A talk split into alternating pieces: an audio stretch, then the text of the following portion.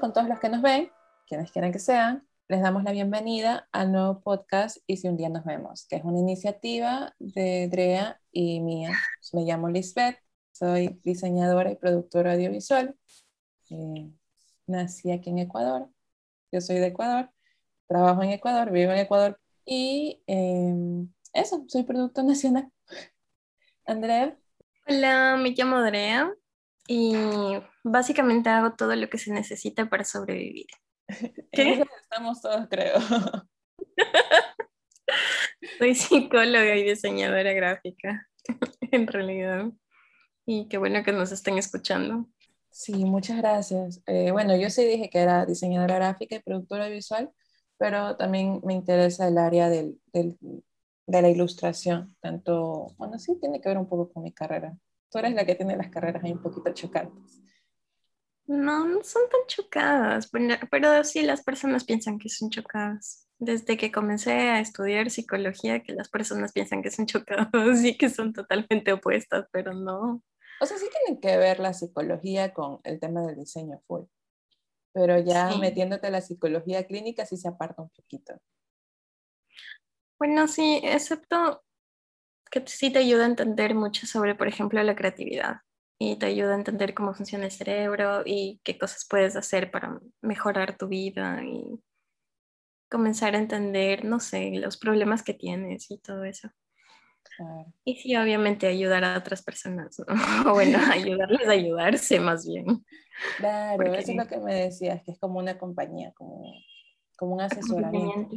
Ajá, acompañamiento, asesoramiento, sí porque los psicólogos no somos como los doctores que damos recetas mágicas y pastillas mágicas para la vida. Eh, bueno, y si contamos un poquito de nuestros intereses para que nos vayan conociendo.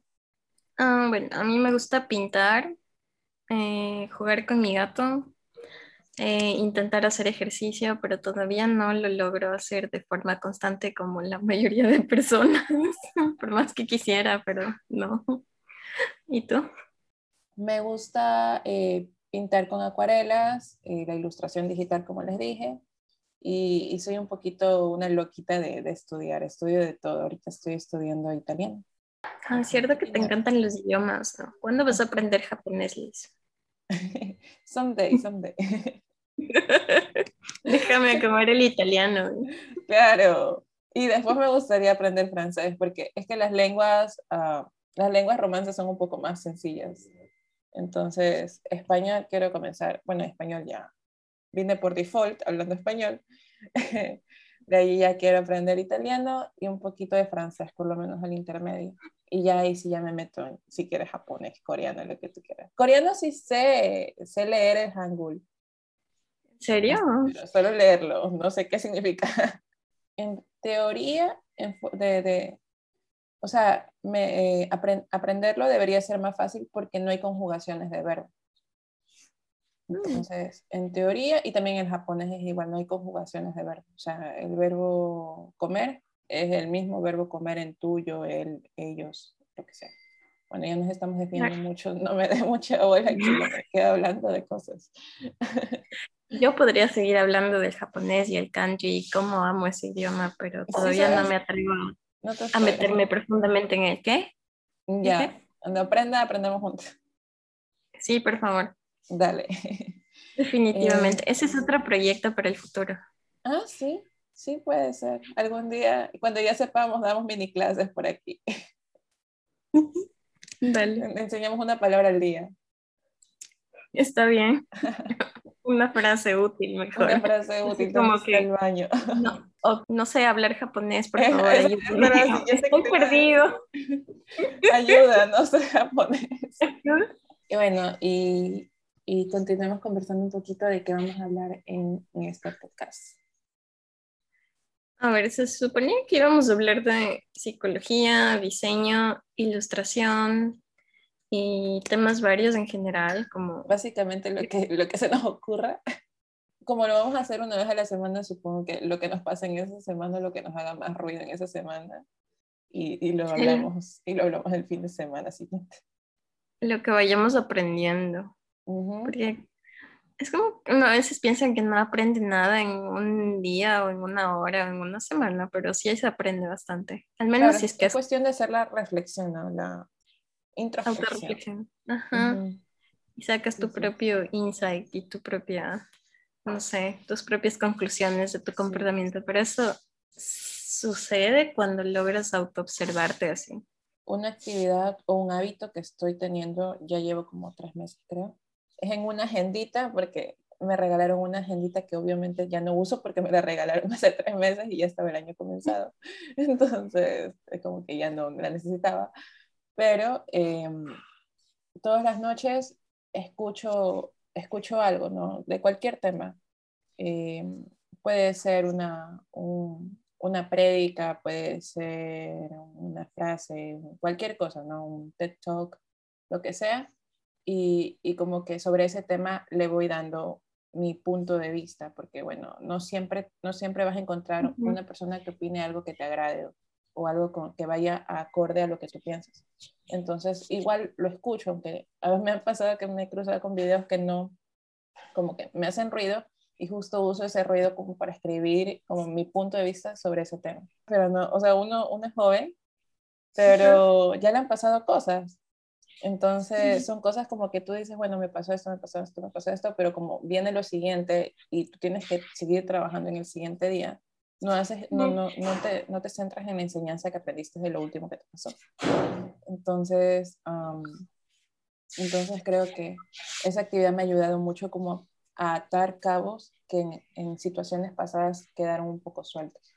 Vamos a hablar un poquito de cada una, nos vamos a medio entrevistar para conocer, que ustedes nos conozcan y la verdad conocernos también nosotros un poquito porque somos amigas de mucho tiempo, pero nunca no, no, no nos hemos visto presencialmente.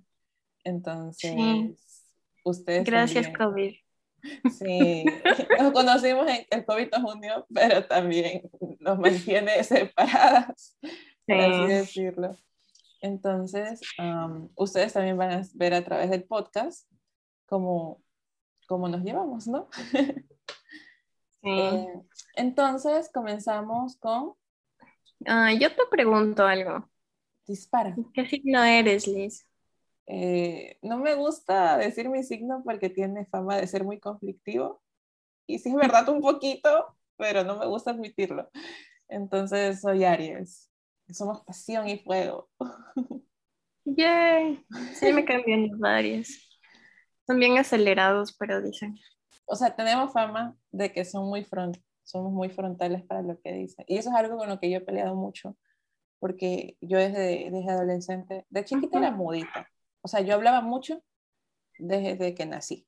Hablaba mucho, mucho, mucho, mucho, mucho. Y yo era como muy, mi mami me decía que yo era muy polite, que era muy educadita, porque yo era para todo, permiso, permiso, entre los adultos, ¿no? Yo una chiquitita, imagínate, ¿no? Una pulguita y permiso, con permiso, gracias, por favor. Y así, y, me, y cuando alguien hacía como algo grosero, yo era como que, por favor, así como que, di, por favor, o discúlpate. Y, y mi mami se moría de la risa con eso.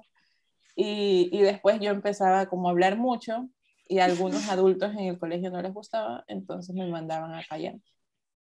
Mm. Y, y me, me, bueno, podemos decir censurar, pero me dijeron tanto como que, o sea, ya como que compórtate, que me empecé a quedar mudita. Y, y, y no tenía ¿Ya? muchos amigos ni nada, entonces no tenía la necesidad de hablar.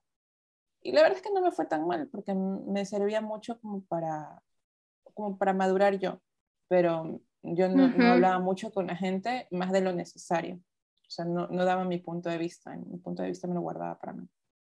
Y, y ya después, cuando, cuando comencé la adolescencia, sí comencé como a hablar sin filtro.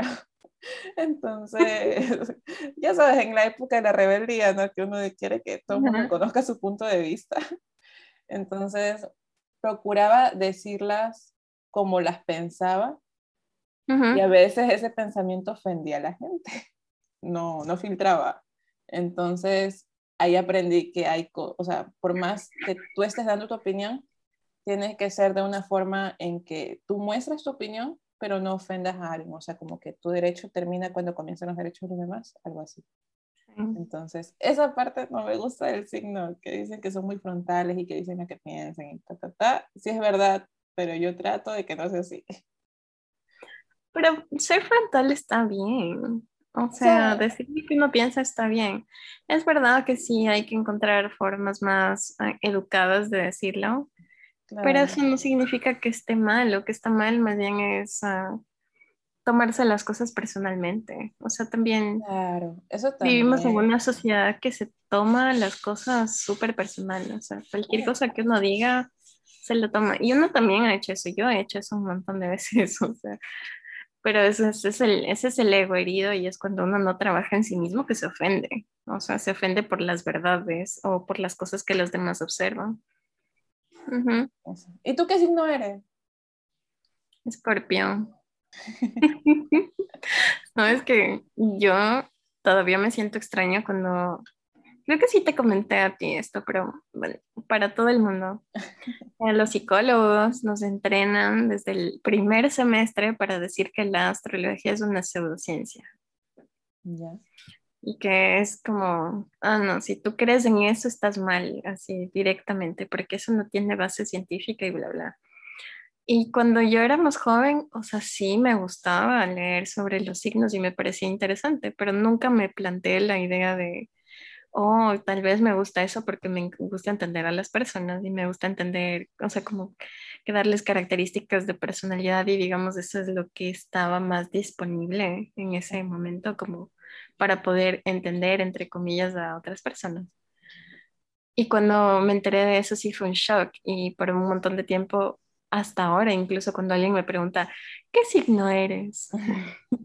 es como que se me cruzan los cables entre, entre yo querer, mi yo de querer responder todo eso así de, ah, soy escorpión y todo el mundo tiene miedo de ese signo y bla, bla, bla porque dicen que pican en el momento en que menos lo esperan y entre la parte de psicóloga de, no, eso está mal, eso está totalmente mal y creer en eso no, eso es pseudociencia. ¿Sabes qué me pasaba? Me pasó un poquito, oh, porque bueno, yo sí te digo que soy católica, soy, bueno, yo creo en Dios, pero yo creo como en mi relación con Dios. Pero en mi iglesia católica está mal visto bueno, para los, bueno, hay católicos open mind y hay católicos como muy cerraditos. Entonces, eh, para los católicos muy cerraditos, que a veces están alrededor mío, entonces, para ellos está mal todo lo que tenga que ver con una, eh, cualquier desviación que te aleje de adorar a Dios. Entonces, entre ellos está la, la creencia en los, en los astros como es los signos zodiacales. Ah, y, y, y si te, no sé, a veces me choca un poquito porque estaba en esa etapa como de, de tomar lo que te dicen para aprender. Pero ya después cuando tú empiezas a tomar lo que te dicen para aprender, pero bajo tu propio criterio, ya vas y vas. Sí, es verdad eso, porque no sé, es como que la vida de pronto te hace enfrentarte con esas cosas y empezar a ver las cosas desde diferentes perspectivas de a poquito. Y, por ejemplo, a mí me pasó con la psicología y con mis creencias anteriores. Nunca lo vi más bien desde un punto de vista católico, aunque yo era católica eh, cuando era adolescente y un día decidí que, que ya no iba a ser católica y creo que sí te comenté eso y toda mi familia se volvió loca, así como que no puede ser, ¿cómo vas a hacer eso? Pero ellos eran, son católicos, pero no es que sean 100% devotos de que van todos los días a, misa y eso, o sea, es, como que tienen su forma de adorar y a, Dios, no sé si se dice adorar o si eso es ofensivo, perdón si es ofensivo. y, y, o sea, esas son esas cosas, por ejemplo, yo nunca aprendí ese tipo de, de protocolos, digamos, de la religión porque no era así, o sea, sí íbamos a misa y esas cosas. Yo, por ejemplo, hice todo eso, eso, de la primera comunión y eso porque yo no entendía en verdad lo que estaba haciendo. O sea, a mí no me parecía, yo discutía con el catequista muchas cosas con la catequista porque era mujer. Y ella a veces no sabía qué responderme. Y estaba bien, o sea, estaba, estaba bien. Y tal vez digo, eso no era para mí, pero eh, es, es, es, cuestión, no sé, de, de, respetar y de ver las cosas, pero por ejemplo, en mi familia, ese era el punto de todo esto. no había eso de, uy, la astrología es mala, más bien era como algo natural, ¿ya? Era como, tal vez por mi abuelita, porque a ella le gustaba saber sobre muchas cosas y mezclaba mucho, digamos, el realismo mágico eh, y la... Y la toda nuestra herencia y diferentes cosas de distintas religiones con el catolicismo. Y ella era católica y ella decía, yo soy católica. Pero ahora que soy más grande, yo sí me pregunto como que en verdad era o en verdad le hicieron creer que era, eh, porque eso era lo correcto, pero ella se sentía atraída por otras cosas también. Pero la época es diferente, o sea, ahora hay como decir, uy, yo no creo en eso, pero respeto. Y la, muchas personas están de acuerdo, pero antes, imagínate, hace 80 años, decir eso hace 70 años, hasta incluso hace 30 años atrás, y ahora también en algunos círculos es extraño. Claro. Sí, sí, sí, te comprendo, porque mis, o sea, vivimos en una época moderna, ¿no? Pero tú hablas sobre algunas cosas con tus papás, por ejemplo, yo creo que mi mamá es súper comprensiva, súper open mind cuando se les dice las cosas adecuadamente. Por eso te digo que yo he aprendido cómo hablar, porque hay, hay, que, hay mucho, eh, tiene mucha importancia el cómo dices algo para que se entienda lo que estás diciendo, el qué estás diciendo. Entonces, eh, mi mamá es como muy open mind, pero hay cosas como que le hacen cortocircuito, como que tienes que explicarle dos, tres veces. Por ejemplo, como que, que vea a una persona gay teniendo una relación estable con otra persona de su mismo sexo. Eh, es como, necesita comentarlo, necesita decirlo como para entenderlo, necesita decir, bueno, fulanito está con fulanito y tienen una relación y todo, y, y, viven bien y toda la cosa, necesita como autoconvencerse de que eso está bien por los, mismos, uh, los mismos parámetros, las mismas cosas que fueron enseñadas. Como... Y creo que a nosotros también nos, nos pasa, ¿no? Tuvimos una infancia en una época y ahorita es otra época y hay cosas que, que te dijeron y tú te creíste y ahorita ya como las, las, las piensas, las razonas, eh, sabes que esas cosas no son así, que, no, no, que están mal, pero como ya estás autoprogramada, ya fuiste autoprogramada en el pasado, no, no las cachas a la primera, ¿no? Necesitas como razonar y decir, bueno, no es mi asunto o no, no está bien que yo juzgue esto. Cosas así. Entonces, viste, tenemos que ser muy, eh, nos distraemos fácilmente, o por lo menos yo. Nos vamos y nos deliramos con los temas. Pero mira, el tema de la religión sería un buen tema para otro podcast. Sí, la siguiente pregunta era, Liz, ¿por qué odias los gatos? A ver, a ver, a ver. Primero, bueno, tengo gatos en el techo porque no los puedo, no puedo ponerles cerca a mi techo. Y, y los gatos se trepan allí. Entonces, hacen un pipí horrible que se queda pegado en todos lados. No importa qué le eches, no se va ese olor. Y segundo, te levantas en la madrugada. No me interesa si quieren pelear, pero que no lo hagan en mi techo. Uno quiere dormir. ¿Y a ti por qué no te gustan los perros? Puedo rebatir. Porque apestan, ya te dije. Porque apestan y son melosos y babosos. A mí me gustan los gatos porque son más porque independientes. Te, porque te tienen de esclava humana. O sea, mi gato tiene sus... Todos los gatos que he tenido, en realidad, con los que he convivido de una u otra forma, siempre han sido muy de, bueno, a ver, este rato estamos juntos y después cada uno por su lado. ¿ya? En cambio, siento como que los perros necesitan constante atención. Y en algún lugar leí, no, no me acuerdo la fuente, pero que los gatos sí tienen sentido de temporalidad y en cambio los perros no.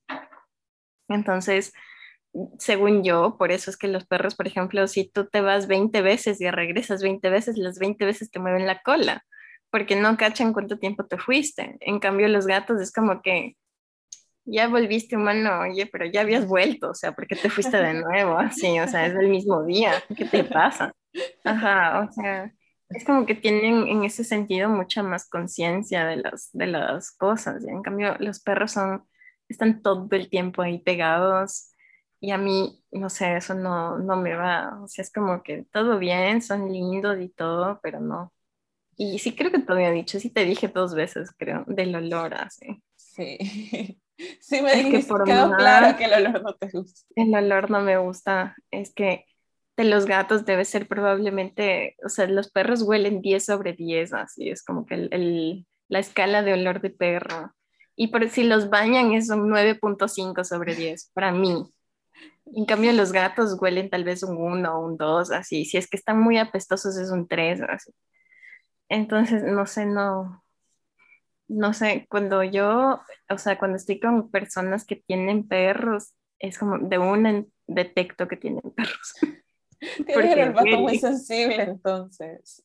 No, para nada. Tengo el olfato sensible a olores que me molestan, como ese, por ejemplo, y eso tengo que conscientemente trabajar en que no. Es solo, es solo un olor, no pasa nada, es solo un perro. Pero a veces eso sí me hace preguntarme si alguna vez me pasó algo con ese olor, o sea, cuando era más pequeña y no me acuerdo y por eso me molesta tanto. Claro, puede ser. Siento que sería como mantener a, alguien que no me quiere o algo así. Lo siento como muy independientes, entonces, como para qué. En cambio, a los perritos uno los ve como tan agradecidos cuando le vienen a dar cariño que da ganas de cuidarlos, da ganas de tenerlos bien. A veces he gastado más en mi perro que, que en mí. Entonces, no, literal, mi perrito, es que tengo un bulldog francés entonces, la naricita de ellos les causa muchos problemas respiratorios, de alergias, cosas así. Entonces, llévalo al médico, 40 dólares un, ratito, 40, 80, depende de qué te pase. Entonces, te digo, y yo cuando me da gripe, cuando me pongo mal, nomás me duermo un ratito, me tomo una aspirina y Dios vea por mí. Eso es verdad, uno, se preocupa por ellos y uno creo que no va nunca al médico. Creo que también le pasa a las personas con, con, perros, con gatos, perdón. Sí, yo soy igual con mi gato. Él viene y me maulla y, y, es como que, ¿qué te pasa? Pero enseguida mi atención se desvía, así como que te pasa algo, ah, no te pasa nada, solo quieres atención, está bien. Ven, por atención, ya. Claro, pero estás pendiente. Es, es una responsabilidad elegida conscientemente. Porque me acuerdo cuando cuando lo adopté, eh, era como nadie me obligó, nadie me dijo que tenía que hacerlo, nadie me dijo absolutamente nada. Fue como yo fui, vi los pros, los contras y lo adopté. Y ya, y desde ese momento fue mi responsabilidad. Entonces, es como, ni modo, yo no le dije a nadie, así que me toca. Claro. Bueno, sí, los perros de hecho tienen algo bueno de un estudio igual que leí, que ya ni me acuerdo porque fue hace mucho tiempo, no me acuerdo de la fuente, pero eh, los perros liberan mucha más serotonina que los gatos cuando ven a sus humanos. Sí, pero ese, estudio, o sea, el, artículo que hablaba de ese estudio, decía, por eso no significa que los gatos no te quieren, porque también liberan eso, pero en menor cantidad. O sea, te quieren un poquito menos un poquito menos. No, sí era bastante la diferencia. Tal vez, no sé, la forma en que lo expresan es distinta. No sé, tal vez cuando tú llegas no... Es que también lo que miden cambia mucho los resultados, por ejemplo. Eh, lo que midieron es qué pasa cuando no ven al humano por un tiempo y después lo vuelven a ver. ¿Ya? Entonces como que, ah, hola, ya viniste. En cambio, los gatos, por ejemplo, yo le veo a mi gato y cuando yo vengo, qué sé yo, y me he ido por mucho tiempo, entonces él sale y me, me, extraña y me maulla y me protesta y todo. Pero si me voy cinco minutos a la tienda, no, no va a haber diferencia porque él es como que, exacto, no hay reacción porque él está durmiendo, está haciendo sus cosas de gato, o sea, como que... Sus cosas de gato, ¿cuántas irresponsabilidades tienes de pobre gatito? despertarme por las mañanas es una. Y con esto creo que concluimos el, el podcast de hoy. Sí, creo que sí. Hablando de perros y gatos. Es que son demasiado lindos para no hablar de ellos. Sí, eso te iba a decir, podemos hacer un especial de perros y gatos. Podemos comentar que para la próxima semana eh, Dios mediante, bueno, yo puedo decir eso. Eh, vamos a hablar de relaciones y cómo influyen las cinco personas más cercanas a tu alrededor. Sí. Y tú nos vas a ayudar con el punto, el, el enfoque psicológico y yo les ayudo con el enfoque no psicológico. el enfoque de persona. De, de persona. Punto. Iba a decir algo más, pero me quedé como, ¿qué, ¿Qué más? Palabra. Así, entonces esperamos que nos escuchen, los que sea que nos escuchen hoy, que nos escuchen la próxima semana también. Adiós. Cuídense, chao, chao. Bye.